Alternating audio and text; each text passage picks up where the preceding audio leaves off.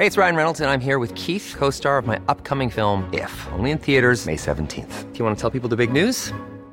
All right, I'll do. Sign up now and you'll get unlimited for $15 a month in six months of Paramount Plus Essential Plan on us. Mintmobile.com slash switch. Upfront payment of $45 equivalent to $15 per month. Unlimited over 40 gigabytes per month. Face lower speeds. Videos at 480p. Active Mint customers by 531.24 get six months of Paramount Plus Essential Plan. Auto renews after six months. Offer ends May 31st, 2024. Separate Paramount Plus registration required. Terms and conditions apply if rated PG.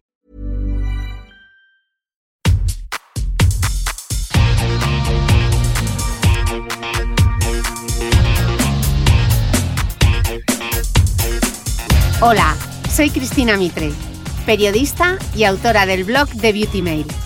Bienvenidos a mi podcast, donde todas las semanas charlaré con los mejores expertos de la cosmética, la nutrición, el fitness y el bienestar, para que te sientas bien y te veas mejor.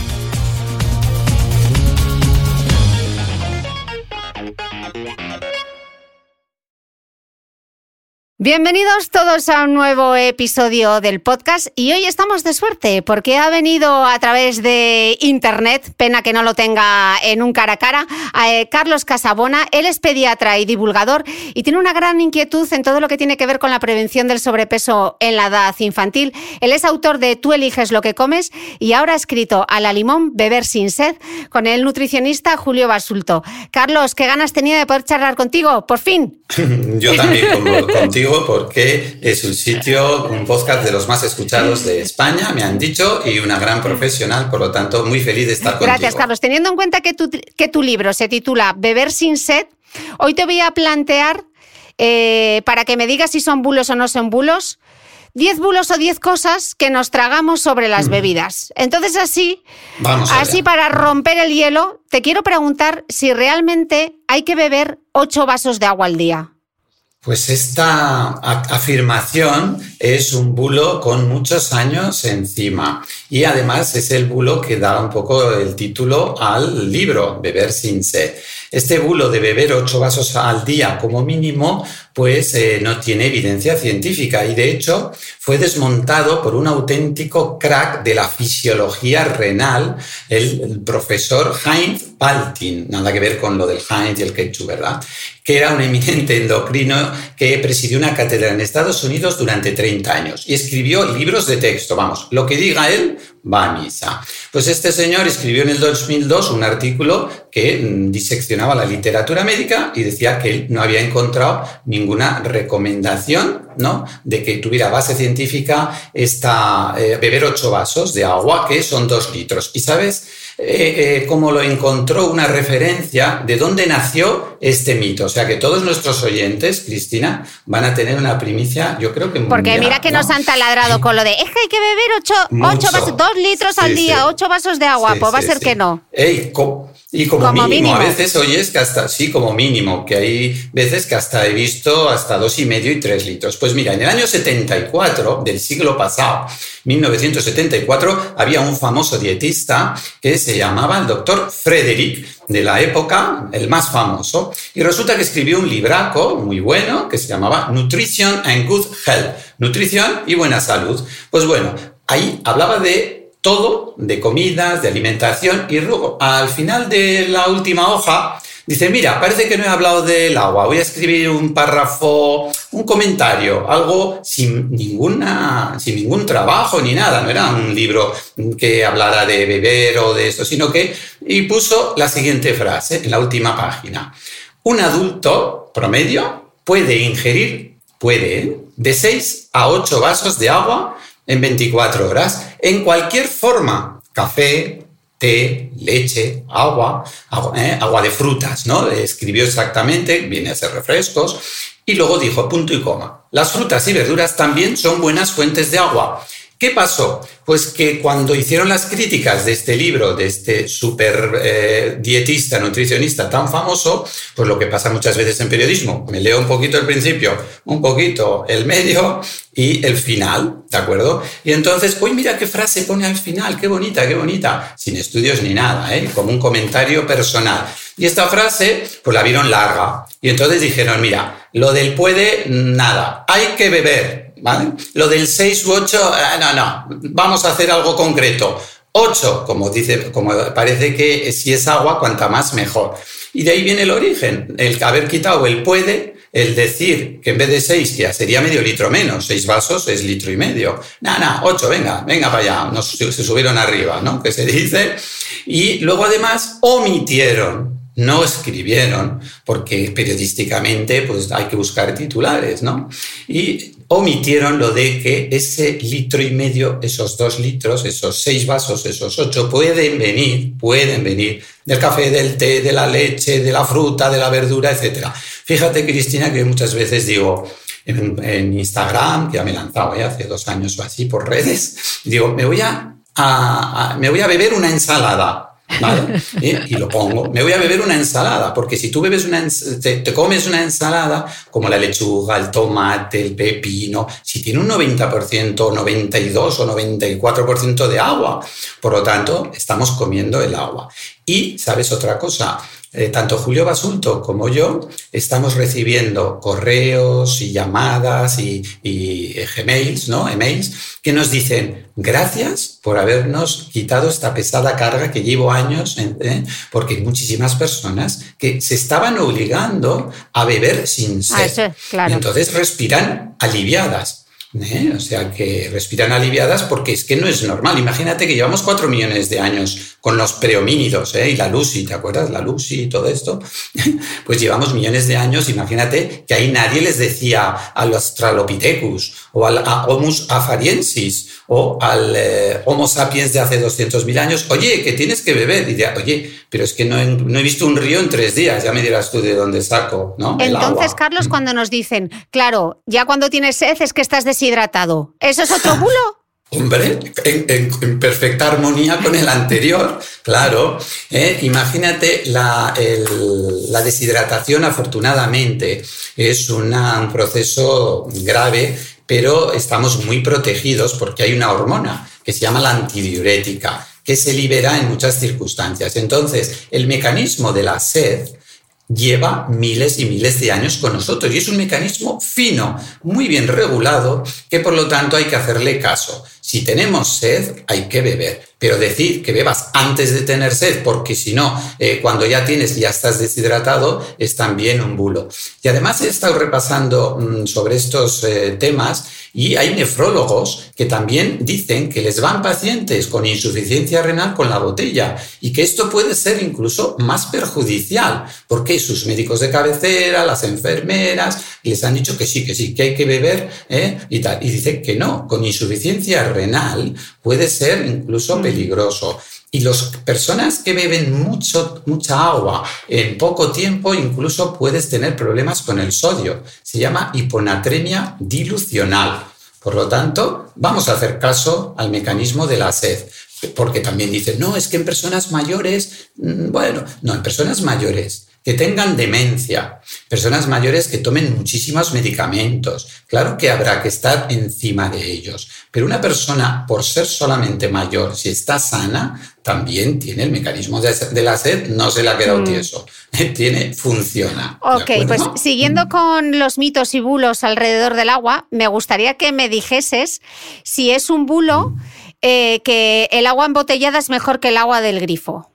Hombre, otro, otro, claro. ¿Por qué? Eh, hombre, en este caso podemos decir quizás no sea tan categórico porque en algunos sitios, pues mientras hacen reformas o la salinidad, eh, habría que hablar de dos puntos de vista distintos. Una cosa es el sabor y otra es la calidad microbiológica. Y desde el punto de vista microbiológico, las dos son seguras. Imagínate que nos vendieran agua embotellada que estuviera contaminada, ¿no? Entonces, eh, más que decir que es un bulo que el agua embotellada sea mejor que la del grifo, lo que podemos decir es que es más cara y que no ofrece eh, nutricionalmente diferencias a nivel de los minerales, ¿no? Eh, en, mucha cantidad con el agua del grifo. Pero sobre todo que las dos están garantizadas desde el punto de vista ¿no? de la salud. ¿Por qué? Pues porque lleva cloro. Fíjate que en esto, eh, lo del famoso cloro, que hay personas, no, no, tóxico. El cloro es un tóxico. Sí, no, no. Pues fíjate lo que decía Grande Cobian, ¿no? Que Grande Cobian lo decía bien claro ya en los años 70. Estamos vintage. Estamos, vamos, estamos haciendo un revival de los grandes hits. Bueno, pues fíjate que Francisco Grande Cobian, el padre de la nutrición en España, decía, nada más natural, ecológico y biológico que la bacteria del cólera, y nada más artificial, sintético y químico que el cloro, pero gracias al agua clorada no nos morimos del cólera. Esto se lo podemos dedicar, Cristina, a todos los amigos de la palabra natural, porque las amañitas faloides también son muy naturales, pero como te comas una, pues te vas al otro mundo.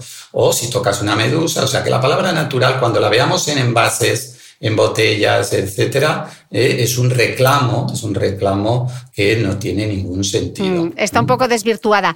Eh, hablando del agua y de los grifos, eh, ¿tiene sentido entonces filtrar el agua? Porque claro, tú te pones a ver los anuncios de la teletienda que si resinas de intercambio iónico, osmosis inversa, suena todo como muy a ciencia, pero ¿es necesario filtrarla? Pues no, al revés, porque eh, precisamente en el libro explicamos, Julio Basulto y un servidor, que eh, el agua con sus minerales de calcio y de magnesio, eh, resulta que podemos absorberlo de la misma manera que el calcio de la leche.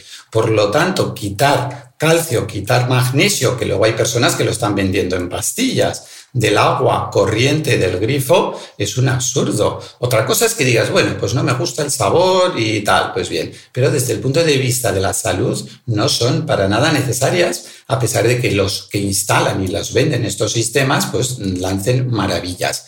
Solo habría una excepción que te la tiene que decir el nefrólogo. Mm. Tu nefrólogo, claro, si dice, no, es que tú estás haciendo pedruscos en tus riñones, en tus uréteres de calcio y entonces, pero si nos lo dice él. Afortunadamente no es tan frecuente este, este asunto o esta, esta patología, pero siempre hemos de hacer caso a él. Pero en líneas generales no son necesarias. Es un poco a veces... Además, sí, no, lo que eh, el doctor Moisés Calde de la Universidad de La Coruña, fíjate, al hablar de la del agua del grifo decía una frase preciosa, fijaros.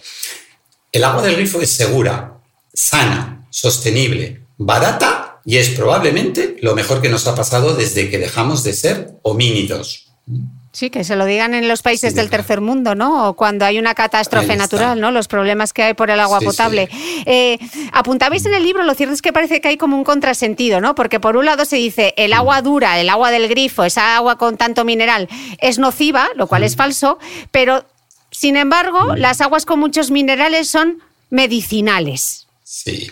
Pues esto eh, mm, son también, igual que hablábamos de la palabra natural, recursos publicitarios de marketing que, a los que acuden las eh, marcas de, agua mineral para poder vender sus eh, aguas como que te van a curar el Alzheimer, que te van a rejuvenecer, que te van a prevenir las enfermedades de corazón, etcétera, etcétera. Afortunadamente, para que veas la fuerza que a veces podemos tener los divulgadores, eh, nuestro amigo Juan Revenga, un dietista nutricionista muy conocido y amigo nuestro de Julio Basulto y mío, hizo precisamente un post en la que hablaba que una marca muy conocida de agua mineral, pues decía que eh, todo esto que hemos dicho, que previene el Alzheimer, montones de eh, situaciones que la, parecía algo como mágico. Y entonces publicó un post y a raíz de este post, pasados unos meses, esta publicidad ha desaparecido.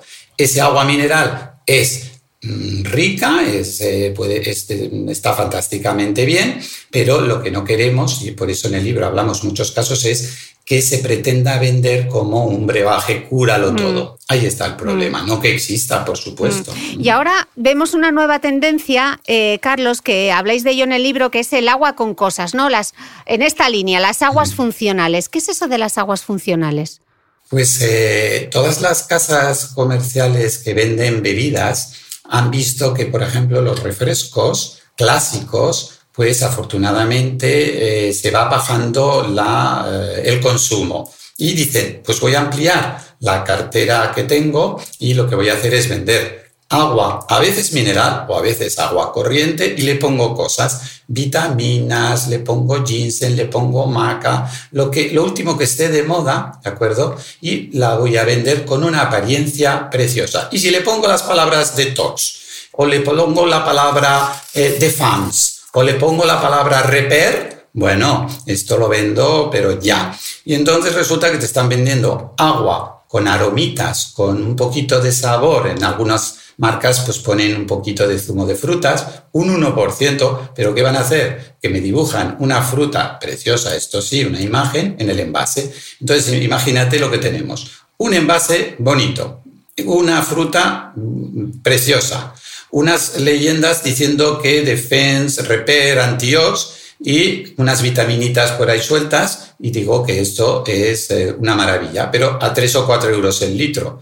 esto es lo que mm. no, no, nos mm. cuadra. Por lo tanto, tendrían que decir agua mineral con un poquitito de zumo de fruta, pero muy poco, y con dos gotitas de vitaminas. Mm. Pero claro, eso no vendería igual que si ponemos las palabras mágicas de incluso hay publicidades que hablan de superpoderes hay veces que dices, pero ¿cómo puede ser esto? ¿no? Pero bueno, es lo que se diseño y cuando vas a las webs te das cuenta, pues eso, el público Diana eres tú. Las mujeres. Mujer mm. de 20 a 50 años preocupadas por su salud, mm. etcétera, etcétera, y ponen este diseño de colores bastante neutros, pasteles, y en esta gama tienen expertos en marketing, ya te digo, hombre, mejor un agua saborizada. un agua con gas, ¿no? Un agua con gas, por ejemplo. Que el agua con gas no engorda tampoco, que hay mucha duda con ese tema, Carlos. ¿Engorda o no engorda? Pues que va, que va, ¿cómo va a engordar? Lo que puedes tener es una sensación de plenitud por el gas que has introducido en tu cuerpo. Pero el gas no engorda, y el agua tampoco. Carlos, una mm. duda. Eh, ¿Los refrescos mm. light son una opción saludable? Hablando de la engordadera, ¿engordan igual, que ¿engordan igual que los otros refrescos? ¿Por qué no se libran de estar bajo sospecha? Aquí nos da mucho juego. Mucho, mucho. Los refrescos sin, cero o light, que de las tres formas los vamos a encontrar en el mercado, eh, salieron ya hace 15, 20 años con muchas promesas y con muchas ilusiones, ¿no? Parece que iba a ser la panacea. Pero resulta que después de estos 15 o 20 años nos hemos dado cuenta que muchos eh, consumidores siguen teniendo problemas con su alimentación y aquellas personas que estaban con sobrepeso y obesidad y pensaban que quitándose los refrescos tradicionales y pasándose a los light lo iban a arreglar, hemos visto que no es así. Y tiene una explicación. la explicación es el efecto halo o el efecto escudo que le llamo yo. Es decir, yo me quito mis dos Coca-Colas que llevan 35 gramos al día, eh, cada lata, que son 70, una barbaridad eh, de consumo, y me paso a la light. ¿Qué pasa? Como me quito estas, eh, este consumo, estas calorías, pues sin darte cuenta, pues mira, ahora me tomo unas papas bravas, ¿no? Unas patatas bravas y las riego bien de mayonesa pues hija, mm, no sé qué te diga, ¿no? Mm. Es decir, el problema, o me tomo un café con leche, ¿no? Y eh, lo hablo por los edulcorantes y todo esto, y en vez del sobrecito de azúcar, pues echo la sacarina, pero eso sí, me pongo, me como un croissant. Por lo tanto, estos eh, refrescos light hemos visto que en definitiva no están eh, haciendo porque no educan. Te sigue apeteciendo cosas dulces mm. el resto del día porque tienen un dulzor igual o superior debido a que la potencia de la sucralosa, el aspartamo, eh, todos estos edulcorantes sintéticos es 100 y 200 veces superior a la, a sacarosa. De hecho, tú y Julio sois eh, taxativos en el libro y decís que para afrontar este, este problema que tenemos con todas las bebidas refrescantes, lo verdaderamente efectivo sería retirar del mercado todas las presentaciones que superen los 5 gramos de azúcar por 100 mililitros. Pero que esto no, no es algo que haya hecho la industria, sino que todo lo contrario lo que han hecho es ampliar la oferta justamente con esas versiones light y esas versiones eh, cero, con lo cual sigue primando el negocio sobre la salud pública. ¿Los refrescos son un problema de salud pública, Carlos?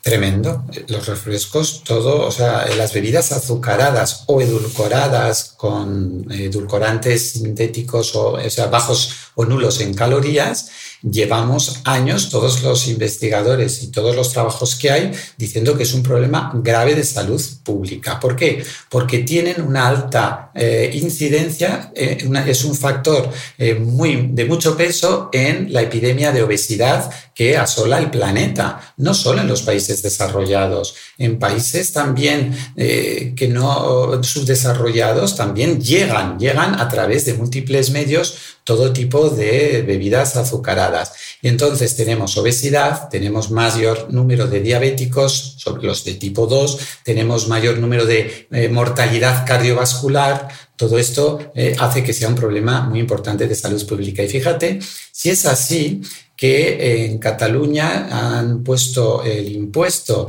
a las bebidas azucaradas, a toda aquella bebida o bebida vegetal o incluso zumos o incluso eh, todo tipo de líquidos que tengan más de 5 gramos de azúcar por ciento.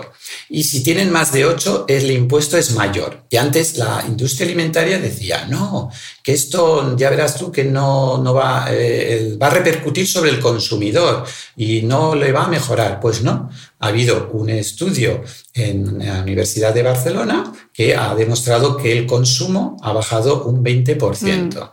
Ok, eh, pasando de las bebidas azucaradas, light, etcétera, nos llega el momento de hablar del alcohol, que aquí también hay como mucho vino. Eh, mucho vino, mucho tema. Oye, Carlos, ¿es verdad que eh, la copita de vino al día baja el colesterol y además, como tiene resveratrol, es muy antioxidante y muy anti-aging también? ¿O no? Bueno, en la misma línea que hemos estado comentando los recursos de publicitarios de los lobbies mm, que venden bebidas azucaradas o venden bebidas alcohólicas, porque esto hay que decirlo claro, Cristina, y en voz alta. El vino y la cerveza son bebidas alcohólicas, porque parece que cuando dices bebidas alcohólicas todo el mundo piensa en el coñac, en la ginebra, en el vodka. No, no, porque eso a lo mejor el consumo de estas bebidas se hace una vez al mes o una vez eh, cuando sales de noche, pero es que las cervezas, sobre todo la cerveza o el vino, son de un consumo que ha subido un montón en el confinamiento. Creo que ha sido una... Sí, lo hablamos en este podcast, sí. Eh, y en y entonces, ¿por qué se, por qué se piensa, de dónde viene eh, el pensar que el vino es cardioprotector y que la cerveza es buena para la salud? ¿Por qué está tan arraigado?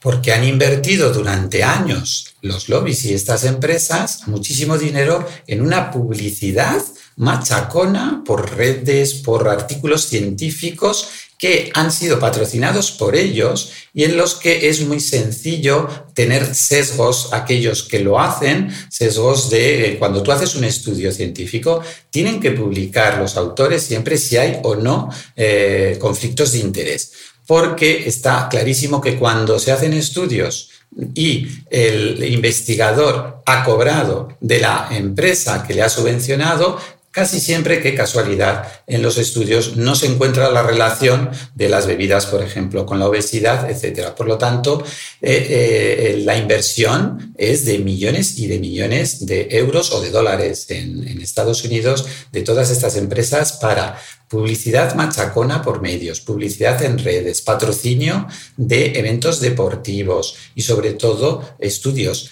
Yo les llamo pseudocientíficos que eh, están pagando a investigadores que a lo mejor ellos mismos los hacen de buena fe, pero cuando a nivel estadístico eh, se conjugan las cosas, pues siempre sale mm. a favor el 80-90% de los estudios de eh, la casa que lo ha mm. patrocinado. Oye, Carlos, y una pregunta, ¿cómo es esto de que la cerveza sin alcohol sí que tiene alcohol?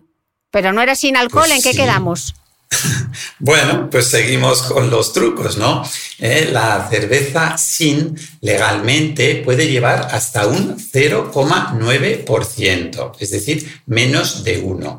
Esto por, eh, por ley, la cerveza sin. Por lo tanto, hay que advertirlo a las embarazadas, las mujeres que puedan estar en edad fértil, porque muchas veces tú puedes no saber que estás embarazada y dices, bueno, esta noche me apetecen dos cervezas, sí, pues estás poniendo, estás ingiriendo eh, algo de alcohol. Mm. Por lo tanto, y esto hay que decirlo bien claro, el alcohol, cuando el feto tiene pocas semanas, puede tener unas consecuencias devastadoras para toda su vida, porque se están formando los órganos y puede dar malformaciones, puede dar retraso mental, el llamado síndrome alcohol fetal. O sea que fíjate la importancia de que una mujer en edad fértil que tenga relaciones y, y más si sabes que estás embarazada, no debe tomar ni gota de alcohol.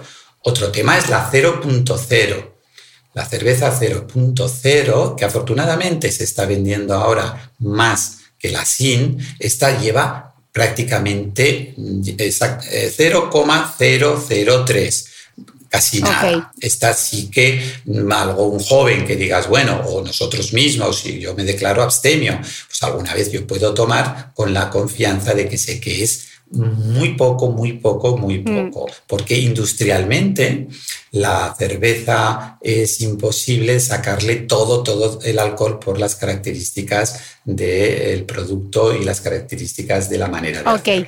Eh, hay una palabra que los nutricionistas odian en general y es la palabra moderación. Y con el alcohol se utiliza mucho cuando se dice hay que beber alcohol con moderación. Pues vos decís en el libro que beba con moderación no es más que un imperativo que persigue normalizar el consumo de alcohol o incrementarlo. Mm, los datos, los, datos que dais, uno de cada tres litros que se consumen fuera de casa es de cerveza. O sea que esto de que la moderación yo no lo veo tan claro, ¿no? Mm. Así es, es que además, fíjate la frase, beba con moderación, es un imperativo. Y además la moderación para una persona serán dos cervezas, para la otra son cuatro. Esto es totalmente subjetivo. Entonces, lo que nos gustaría, eh, yo creo que a todos los divulgadores de salud pública, es que en las cervezas y en el vino y en cualquier bebida alcohólica hubiera un cuadrado, un rectángulo que pusiera claramente, no escondido a modo de icono abajo, que esto sí que está, una mujer embarazada chiquitita, chiquitita, tachada, o un 18 tachado. No, no, lo que queremos es que ponga el alcohol es una sustancia tóxica que puede ser adictiva, esteratogénica, es decir, provoca malformaciones en el feto y provoca alteraciones en la conducta, además de ser cancerígeno. Claro, toda esta frase eh, quizás se podría resumir simplemente, esta, sustancia, esta bebida lleva una sustancia tóxica que es perjudicial para su salud. Y punto, porque la Organización Mundial de la Salud ya hace más de 15 o 20 años que lo dijo, cuanto menos alcohol, mejor. Por lo tanto, lo del consumo con moderación o lo de, ¿sabes qué otra frase están poniendo ahora? Disfruta de un consumo responsable. Fíjate, es que son cracks ¿eh? los del marketing. Dándole la vuelta. Disfruta al lenguaje. Disfruta de un consumo responsable. Aquí ya, eh, ya no dicen la moderación, te dicen, has de ser responsable, pero vas a disfrutar, ¿eh? Pues yo puedo decir que puedo, hay que los jóvenes, hay que mandarles un mensaje desde aquí, Cristina, de potencia, de ánimo, que se pueden divertir sin un gramo de alcohol. Mm. ¿eh? Pero para ello hace falta ofrecerles abrir polideportivos, dejarles instrumentos musicales, estudios de grabación, Claro, eh, es decir, no pensar que eh, necesitan ese punto de alcohol para intimar, para poder eh, estar como más sueltos, incluso enseñarles a, a ligar es que esto hay países que lo hacen porque muchas veces la timidez, ¿eh? Eh, etcétera, etcétera, puede provocar que tengan dificultades. Entonces, esa palabra disfruta de un consumo responsable nos parece muy poco ética, pero es lo que mm. hay, es lo, es lo legal. Y sabes que también todas las empresas, eh, mm, los lobbies, tienen conexiones con los políticos y conexiones muy, muy potentes. Eh, es, fue muy conocido que creo que fue el presidente de México, había estado en un, eh, era el director nacional de una empresa muy famosa de, de bebidas azucaradas. Imagínate cómo vas a legislar en contra de la empresa que... Complica. En, fin. Hey, I'm Ryan Reynolds. Recently, I asked Mint Mobile's legal team if big wireless companies are allowed to raise prices due to inflation. They said yes. And then when I asked if raising prices technically violates those onerous two year contracts, they said, What the f are you talking about, you insane Hollywood ass? So to recap, we're cutting the price of Mint Unlimited from $30 a month to just $15 a month. Give it a try at mintmobile.com slash switch. $45 up front for three months plus taxes and fees. Promoting for new customers for limited time. Unlimited more than 40 gigabytes per month. Slows. Full terms at mintmobile.com. Hey, it's Ryan Reynolds, and I'm here with Keith, co-star of my upcoming film, If, only in theaters May 17th. Do you want to tell people the big news? All right, I'll do it. Sign up now and you'll get unlimited for $15 a month in six months of Paramount Plus Essential Plan on us. Mintmobile.com slash switch. Upfront payment of $45 equivalent to $15 per month. Unlimited over 40 gigabytes per month. Face lower speeds. Videos at 480p. Active Mint customers by 531.24 get six months of Paramount Plus Essential Plan. Auto renews after six months. Offer ends May 31st, 2024. Separate Paramount Plus registration required. Terms and conditions apply if rated PG. Carlos, una pregunta, porque aquí parece que no se salva nada. Decís en el libro que la ingestión de bebidas azucaradas, incluidos los zumos, sean o no naturales, otra vez con la palabrita, tienen relación con la epidemia de sobrepeso y obesidad que está entre nosotros desde hace 30 años. Toma ya, o sea, los zumos no son saludables tampoco, tampoco vale. Ni, mm, los, ni los exprimidos en casa. Madre mía, hoy más de uno, más de uno se va a deprimir. Explícanos la diferencia. A ver, sí, vamos a ver si eh, lo explicamos fácil y sencillo. Mm. Para empezar, la culpa la tenemos nosotros, los sanitarios, ¿eh? en el sentido de que durante 20 años hemos dicho que eh, tomar zumos era una manera fácil, divertida para los niños de tomar vitaminas y que nos hacían la vida más sencilla. Ya no tenemos que pelar la naranja, cortarlo, que luego las manos se te ensucian, que va, tú vas al súper, compras zumos, los niños se lo toman y todos contentos. Esto pasó en los años 70, ¿no? En los años 80 los zumos de Brie pues barrieron ¿eh? y entonces a todos nos parecía bien. ¿Qué sucedió? Que conforme pasó el tiempo fuimos viendo que ¿Qué pasa? Que hay obesidad, que hay sobrepeso, tanto en niños como en jóvenes como en adultos. Oye, a ver si va a ser que los zumos con ese azúcar libre, liberado de la matriz vegetal, de la fibra que lleva la naranja, la manzana, etcétera, a ver si ese azúcar libre mm, no se va a comportar bien en el organismo. Pues no, no se comporta bien, porque es que es lógico. ¿Tú crees que el páncreas sabe cuando entra la glucosa y la fructosa por el intestino. Dice, mira, si esta glucosa y fructosa viene de una naranja, pues qué bien. Esta no la voy, mira, esta no me importa. Porque es natural. viene de un refresco. Claro, viene de un refresco. Es lo mismo. El compuesto químico es el mismo, C6H12O6. Eh, glucosa, azúcar, fructosa, un azúcar, por lo tanto, venga de donde venga, entonces, claro, dirá, ah, entonces la fruta es mala. No, la fruta entera es buenísima y no conozco yo a ningún niño ni ningún joven que esté con sobrepeso porque diga, es que está todo el día comiendo fruta, doctor. Mm, Eso no mm. existe.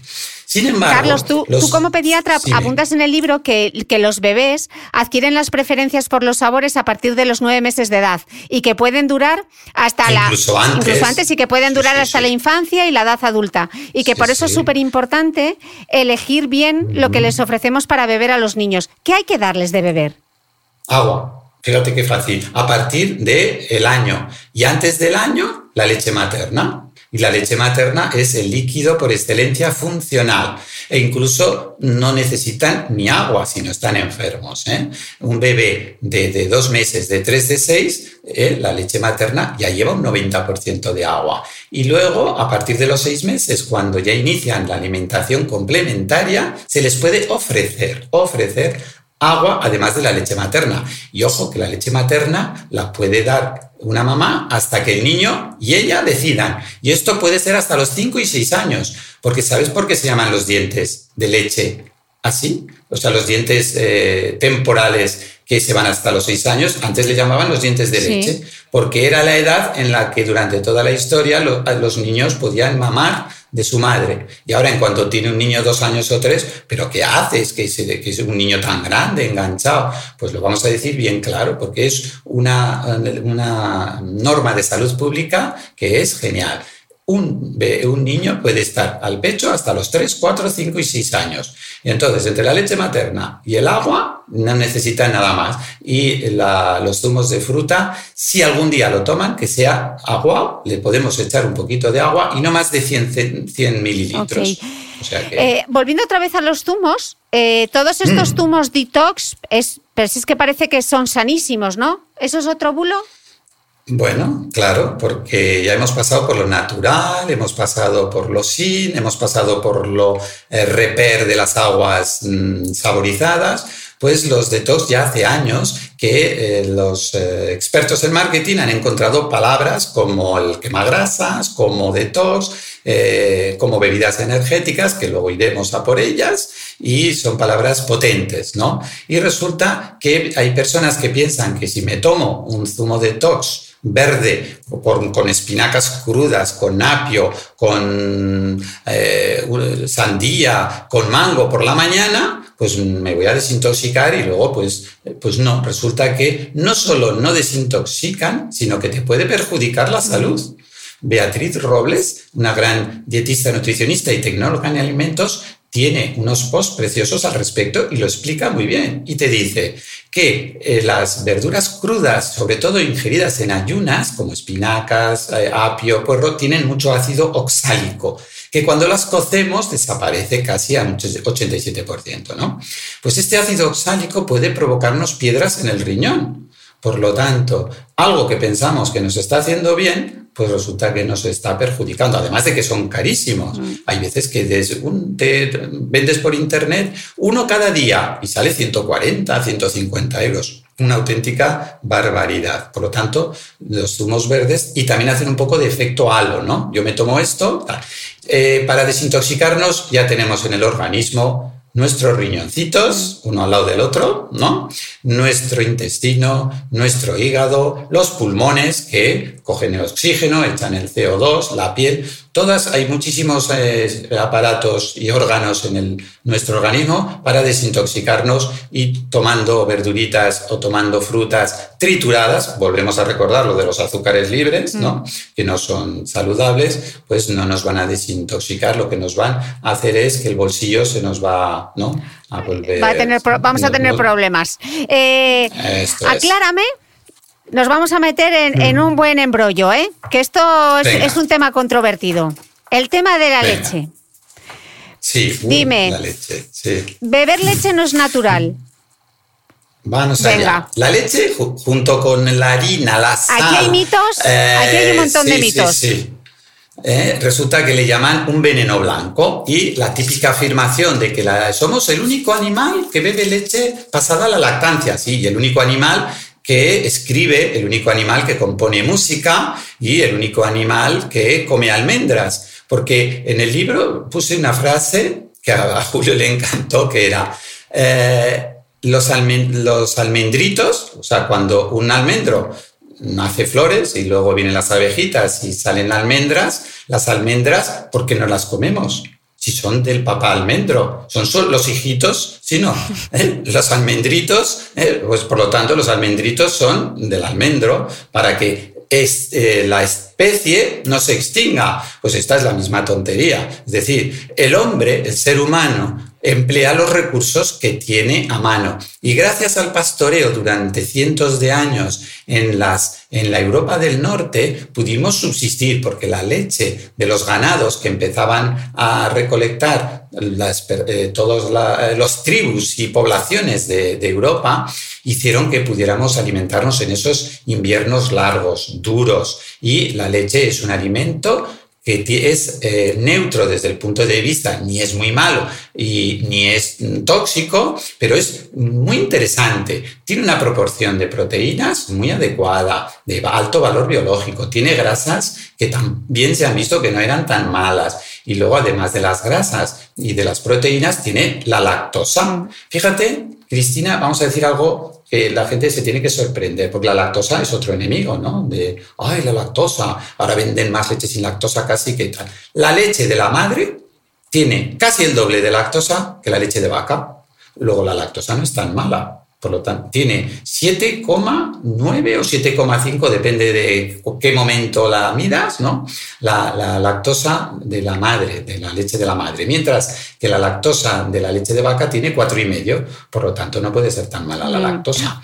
Pero ya te digo que volviendo al mito este de que somos el único animal que toma leche pasada la lactancia, pues resulta que también tomamos otras cosas que no nos pertenecen, ¿no? En teoría. Carlos, ¿cuántas veces has escuchado tú en consulta eso de que la leche de vaca produce mocos? ¿Eso es verdad o no? Pues lo escucho unas dos veces al día. Quizás a mi consulta ya menos, ¿no? Porque dice, bueno, ya lo conocemos, ya lo conocemos. Sí, pero es un mito que ha sido, la ciencia lo tiene muy claro. Eh, este mito también nació en el 1940, un tal doctor Spock, era un pediatra que también lo escribió, y hay muchas madres que cuando el niño se acatarra, pues, ay, no, no, yo le quito la leche estos días, o directamente se la quitan para siempre. No tiene ninguna base científica, la leche no produce ni mocos, ni bronquitis, ni da más alergias, eh, ni, ni, nada. Lo que sí mm. que puede suceder es que hay niños que tienen alergia a los ácaros o alergia, eh, alergias diversas respiratorias y hay niños que tienen intolerancia a las proteínas de leche de vaca y algunas veces esta intolerancia, pero solo en aquellos niños eh, intolerantes, puede tener también como síntomas. Eh, respiratorios. Vosotros, de hecho, concluís en el libro que aunque la leche no es imprescindible, sí que es un buen alimento y luego veremos dónde viene el verdadero problema de los lácteos, que es el tema de las chuchelácteas estas o como lo llamáis en el libro, ah, que es el elevado contenido en azúcar. Pero antes de entrar en eso, eh, mm. apuntáis algo en el libro que me pareció fascinante, porque parece de, mm. del futuro, la leche sintética. ¿Qué es eso de la leche sintética? Eso es interesantísimo. Cuéntanoslo. Mucho, mucho, mucho. Esto eh, resulta que eh, mientras estábamos recogiendo todo tipo de información, que el capítulo de lácteos se nos hizo de los más largos, ¿sabes? Porque había montón y montón y montón de información. Entonces yo lo vi como lo vimos como un apunte curioso. Dijimos, bueno, a ver, está muy claro que la tendencia a tomar menos alimentos de origen animal y más de origen vegetal es imparable y nos alegramos muchísimo de ello. No solo por nuestra salud, porque comer menos sustancias de origen animal es mejor para nuestra salud, sino también para la salud del planeta. Es mucho más sostenible comer eh, verduras y frutas que no chuletas de ternera. Eso es impepinable. Entonces sabemos que muchas personas que han abandonado la leche de vaca por pasarse, pues pasar a ser veganas.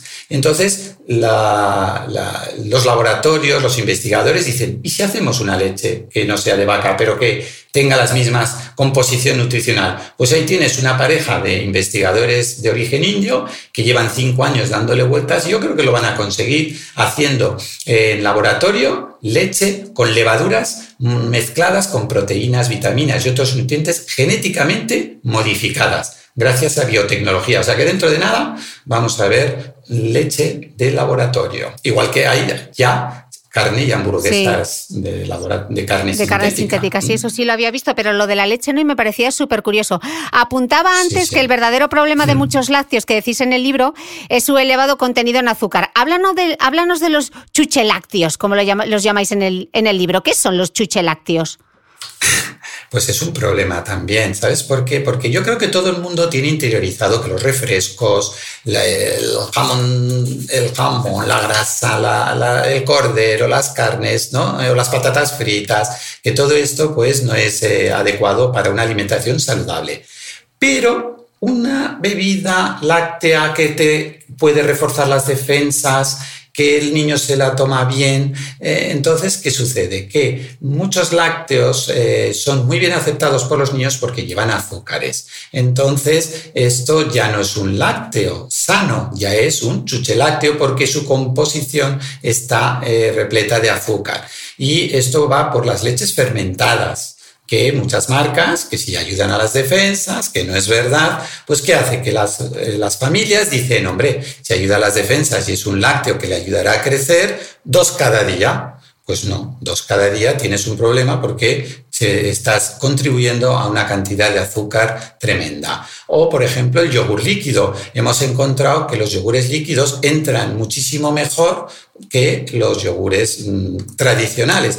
No hay yogur líquido, quizás haya alguno que no lleve azúcar añadido y vuelven a usar lo que hablábamos de las aguas saborizadas, los dibujitos de la fruta en los envases de yogures líquidos que tienen unos 750 mililitros. ¿Qué sucede? Que muchas veces estos envases pone eh, yogur y la palabra fresa y el dibujo de la fresa. ¿Y sabes qué palabra hay al lado de la palabra fresa? Sabor.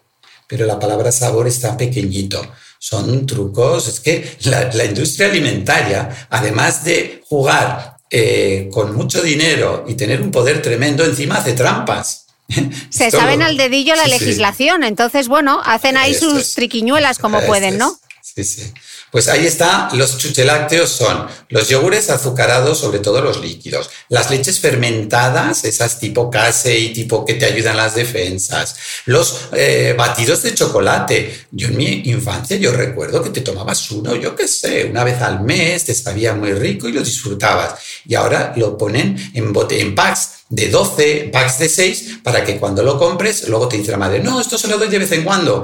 Pero si has comprado 6, más tarde o más temprano van a caer, ¿no? Pues sí, sí. Y yo les llamo fans, falsos amigos de los niños. Alimentos que nos parecen saludables y no lo son. Y al tomarlos cada día, Ahí está el problema. El problema no es que un día al mes yo me tome una horchata o el niño se tome una horchata o un batido de chocolate. No es, este no es el problema. El problema es tomar cada día. Mm. Es como lo de las cervezas también es un problema. La moderación. ¿Dónde está la moderación? Eh, hablábamos antes de las bebidas vegetales, que no leches vegetales. Eh, se dice que la, que la soja, la bebida de soja es buena para las hormonas. ¿Eso es así o no es así? No, antes con la soja ha habido como vaivenes. Al principio decían que era al revés, que la soja alteraba todo el sistema hormonal luego que lo favorece. Simplemente la soja es una legumbre con alto valor eh, biológico, con alto valor eh, nutricional y nos encanta porque además tiene una versatilidad tremenda. Mm. ¿eh? Igual puedes hacer bebida vegetal, que puedes hacer tofu, que puedes hacer montones de preparaciones. Entonces, la soja, desde el punto de vista nutricional y de la salud, es, no, no tiene, no perjudica ni beneficia al sistema hormonal ni nada. Mm. Y las bebidas vegetales nos hemos encontrado, Cristina, un plantel de más de 200 tipos distintos. Increíble. ¿eh? Antes había que ir al herbolario a comprarte una bebida vegetal, a la tiendecita, sí, sí, sí. Sí, y, esa persona, pues no, no. Ahora podemos decir que hay muchísimas más ofertas de eh, bebidas vegetales que de leche. Cuando uno va al supermercado se encuentra un pasillo entero con las bebidas vegetales, de soja, de almendras, de nueces, de, guisantes, hasta de alpiste. Yo un día bebí una y empecé... Oye, dais, un truco es broma, es broma. Eh, con, toda esa cantidad de bebidas vegetales que hay en el lineal, que es difícil saber a veces cómo elegir, en el libro dais eh, una fórmula para saber escoger bien y decís que la clave es el 10% de sustancia y menos del 5% en azúcares. Con, esa, eh, esa, esa regla, la regla del libro. Pues es bastante práctica y yo mm. creo que está muy bien poder interiorizarla. ¿Por qué? Porque eh, si compramos una bebida vegetal y nos dice que lleva un 1,5 de almendra, y está, las hay, eh, nos están tomando el pelo. Es decir, me como un puñado de almendras, me, bebo dos, vasos de agua y a correr. ¿eh? Y tengo más sustancia, más nutrientes y no pago un euro y medio o dos euros. Por lo tanto, cuando yo compre una bebida vegetal, tengo que fijarme en los ingredientes y en la composición nutricional. Y si me pone que tiene 12% de soja, de almendra, de arroz, de avena, de lo que sea, pues mira, no está mal, porque claro, las bebidas todas llevan un 80 o 90% de, de agua, mm. incluida la leche, ¿no? Por lo tanto, eh, el que lleven un 10% como mínimo de sustancia, de materia prima, es lo que le debemos de pedir, no un 1, un 2 o un 3. Mm. Y luego el 5% en cuanto al azúcar, también es importante porque también eh, si una bebida de arroz, una bebida de avena eh, tiene 9 o 10 gramos de azúcar, pues resulta que estamos tomando el mismo azúcar que un refresco. Por lo mm. tanto, aquí habría un matiz que evidentemente las legumbres, el, el arroz son carbohidratos. Por lo tanto, ellos te dirán, el fabricante, que son naturales son intrínsecos. Lo que aquí volvemos al mismo concepto que pasaba con los, con los zumos, que al pasar por procesos el almidón de los eh, carbohidratos, del arroz, de los guisantes, de la avena, se convierten en libres y tienen un efecto distinto. Por lo tanto, lo del 5, que no pasen de 5, eh, estaría bien. 10 mm. de, materia prima, 5 de, azúcares. Mm. Oye, Carlos, aclárame una cosa. ¿Las bebidas isotónicas son buenas para la diarrea? Porque cada vez que uno se pone malo de la tripa, lo primero que te dicen es, no, tómate la famosa marca. Con agua. Ya, ya, ya. No, no. Si tienes diarreas importantes, vale más que vayas al médico o vale más que bebas. Eh, lo más seguro es que te recomiende una solución de rehidratación oral, una SRO, porque la composición no se parece nada a la de esas bebidas isotónicas o deportivas que muchos se están tomando. De hecho, llevan muchísimo, bastante más azúcar que el que necesitamos. Y por lo tanto, en vez de mejorar nuestras diarreas, podemos empeorarlas. Por lo tanto, si tenemos pacientes que, o, público que nos escuche y hay problemas de gastroenteritis, que acudan al médico por si necesitan una solución de rehidratación oral que va con receta.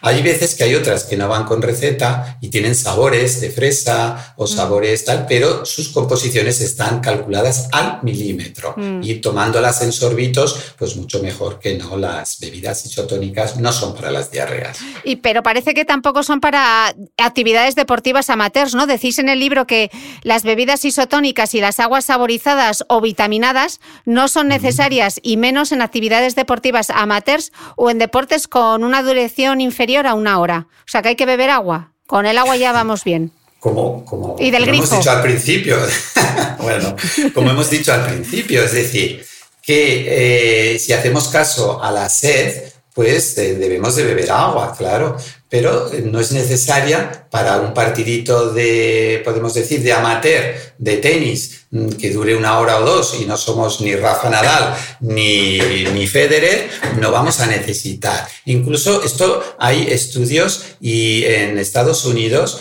que eh, hay jaleo entre las productoras y los que venden porque no quieren que entren a las universidades ni a los colegios las eh, bebidas de este tipo porque las beben a cualquier hora y el uso que teóricamente hay que hacer para deportes es un uso, tiene que ser, por ejemplo, yo qué sé, pues eh, dos horas en un ambiente muy caluroso o competiciones o cuando hay una humedad ambiental ¿eh? intensa, entonces sí que puede ser que necesitemos una bebida isotónica, pero que casi siempre cuando ya estamos a esos niveles tendremos una, una, persona experta, un dietista nutricionista, que nos, va a decir cómo y cuándo, porque hemos dicho antes que el beber demasiado y, y sin sed puede ser peligroso. Mm. ¿Mm? Eh, Carlos, hablabas ahora de universidades, colegios con esta ansiada vuelta al cole. Eh, mm. Hay un bulo que dice, bueno, vas a decirme tú si es bulo o no, que las bebidas energéticas ayudan a rendir más. Pues eh, es que es la, tónica que, de, todo lo que estamos hablando, ¿no? Igual que los de tos o los quemagrasas o, o, los, eh, lo que hemos hablado, ¿no? Las, la palabra bebidas energéticas no están, no están legisladas. Es decir, los marketing han dicho, venga, vamos a llamarle así y resulta que lo que les llamamos nosotros, Julio Basulto y un servidor, son bebidas enervantes o excitantes, ¿no? Porque lo que hacen es que al llevar tanta cafeína, pues aceleran el mm, corazón y producen taquicardia, producen palpitaciones, una cantidad de efectos secundarios que están teniendo eh, a veces que llevar a urgencias a muchos niños y jóvenes y adolescentes que atraídos por el colorido y porque se anuncian en la tele y porque llevan una M de diseño o porque el motorista joven y guapo ha salido en la tele con una lata en la mano, ¿no? Como los toman, pues yo también. No quieras saber Cristina, la, el, aura que tienen todo este tipo de bebidas en los niños y en los jóvenes, porque el marketing que hacen es absolutamente basado en el éxito, en, la, en ser joven, en los deportes de riesgo e incluso también, desgraciadamente, en el sexismo que tú ves en las webs, pues las chicas de tal marca, ¿no? Y las van regalando, e incluso también en las bibliotecas públicas, o en las bibliotecas de institutos y universidades en las épocas de exámenes. ¿Dónde está la ética? En muchos países, en, Francia estuvieron prohibidas varios años porque no habían demostrado que fueran inocuas. pero los lobbies tienen mucho, mucho poder. O sea que esto nos entristece mucho, que estén eh, tan accesibles las bebidas mal llamadas energéticas para niños y jóvenes en cualquier tienda de barrio, al lado de unas patatas fritas, al lado de las botellas de agua que todos compramos, al lado de, cualquier sitio entra un niño y pum, y mm. se abre la neverita y a la, ¿eh? a la bebida energética allí que te pego. ¿Mm? Carlos, ya tenía los 10 bulos, pero me voy a sacar un bonus track de la manga porque quiero, quiero que me contestes eh, si el té verde quema mm. grasas, que nos dice mucho que es una bebida que quema la grasa. Pero no solo el té verde. Ahora igual hay una colección de, de 8 o de 10 cosas distintas, ¿no? Que te va a quemar la grasa, te va a adelgazar. Pues no. Eh, tanto Julio Basulto con María Manera y Eduard Baladía eh, hicieron una publicación muy bien, eh, con una bibliografía tremenda, en la revista Nutrición Hospitalaria y demostraron que el té verde o sus extractos no ejercen efectos estadísticamente significativos sobre el peso de adultos con sobrepeso u obesidad. O sea que incluso la EFSA, que es la autoridad, la máxima autoridad alimentaria europea, no ha aprobado ninguna declaración de salud para ningún alimento, sea líquido, semilíquido o sólido, ni para ningún complemento alimenticio que se venden, ¿eh? que más grasas en pastillas, en sobres, ¿no? Respecto a su supuesta capacidad para eliminar de forma específica la grasa corporal las declaraciones estas que hagan estos tipos de productos vulneran la legislación. O sea que el té verde no es un quemagrasas. Puede ser más saludable, mm. desde luego, que no un refresco. Y en el, en el libro, porque Cristina, yo creo que tenemos que acabar diciendo un poco que en el libro hay más materia positiva que negativa. Sí, sí, sí, sí, me encantó, me encantó, en el libro me ah, encantó. Ah. La parte que explicáis el café y de dónde viene el té, las diferentes, las infusiones, etcétera, me encantó cómo estaba explicado. No, no, si es que podríamos estar aquí tres horas hablando del libro porque hay de todo. Oye, pero antes de despedirte, otra dudita que tengo. Se ha, puesto, se ha puesto muy de moda en redes sociales eh, una cosa mm. que se llama el Bulletproof Coffee este, que se le ah, añade mantequilla y coco al café y dicen que es saciante. ¿Eso es así o no? Yo no sé si será saciante porque no lo he probado, pero lo veo asquerosillo. así te lo digo bien claro. ¿Por qué? A ver, el Bulletproof Coffee, la traducción es café a prueba de balas.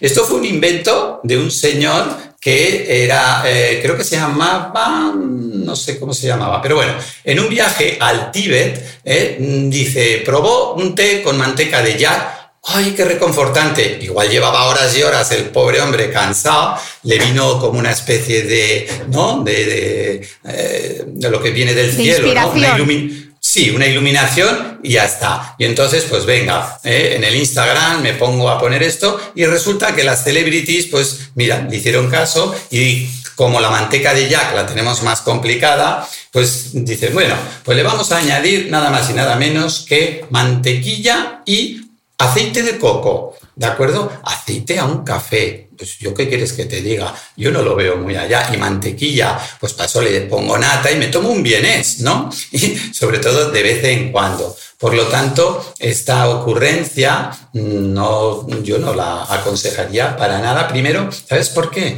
Porque el, aceite de coco eh, no es nada, no es nada eh, ecológico en el sentido que no lo tenemos. ¿Tú has visto cocoteros por ahí en Madrid o algo? ¿A que no? Por, eh, Madrid no, y en Dubái menos. Eh, no es sostenible. El aceite de coco es caro, no es sostenible y sin entrar en que si lleva grasas de eh, aceite de oleico, que si es saludable, que si no. Y la mantequilla, pues no lo sé, pero yo creo que no Poca evidencia. No, no, no. Lo mejor es, pues, esto es poca, ¿no? Y son experimentos que, bueno, tendrán dos o tres años de que se la ha tomado. Yo, sobre todo, si la, ¿se llama Ginel Paltrow o cómo se llama esta Gwyneth, chica? Gwyneth Paltrow. Bueno, esta es terrorífica, esta chica, ¿eh? esta nos saca a, modas todo el rato. Luego os vuelve locos a todos los divulgadores. Sí, Desmintiendo. Pues ya te digo que el libro, el 60% del libro hay cosas positivas, cosas para poder pedir en una terraza, ¿eh? sin pecar demasiado. hay, hay, muchísimas ideas en, en Beber sin sed y invitamos a todos los escuchantes de este podcast a que le echen un ojo porque merece la pena su lectura. Ya te digo que la parte del café yo he aprendido muchísimo y además, como soy una gran cafetera, me ha alegrado mucho de todo lo que he podido leer sobre el café. Eh, Carlos, sí que me gustaría que despidieses tú este podcast. Si quisieses que la gente se quedase con mm. una idea, lánzales una idea para decir adiós. Pues la idea podría ser disfruta de cualquier bebida tomada con muchísima moderación, que la moderación sería a lo mejor, ¿eh? Yo creo que la semana no es una buena medida de tiempo para introducir las cosas no saludables. La quincena. Si te apetece tomar una horchata una vez cada 15 días, si te apetece tomar un refresco, tómatelo, pero el problema es el día a día. Y para la industria alimentaria, ¿no? Saber que eh, las alegaciones de salud, el poner muchas palabras bonitas, pues eh, no habría que jugar con el consumidor escondiendo la palabra sabor o poniendo los azúcares con letras muy chiquititas. Por lo tanto, disfrutemos de las bebidas en general, pero sobre todo del agua para el día a día. El día a día, beber agua. Eso de dos cervezas al día, no. Eso de refrescos cada día, no. Y ojo con los fines de semana.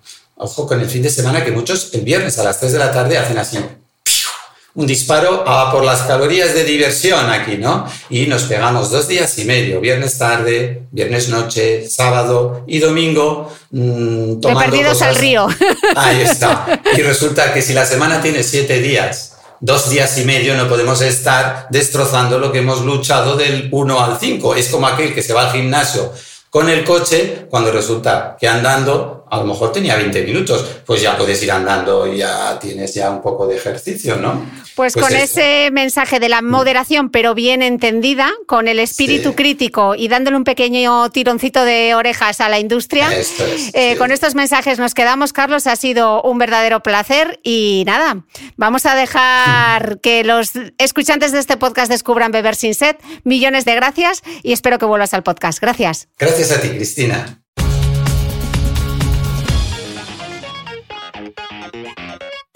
No olvides que todas las notas de este capítulo están en mi blog de beautymail.es. Además, si no quieres perderte ninguna entrevista, suscríbete al podcast de Cristina Mitre en tu reproductor de podcast habitual. Y un último favor, si me escuchas en Apple Podcast, regálame unas estrellas y déjame una reseña porque así ayudas a que este podcast siga creciendo. Muchas gracias y nos escuchamos de nuevo el próximo domingo.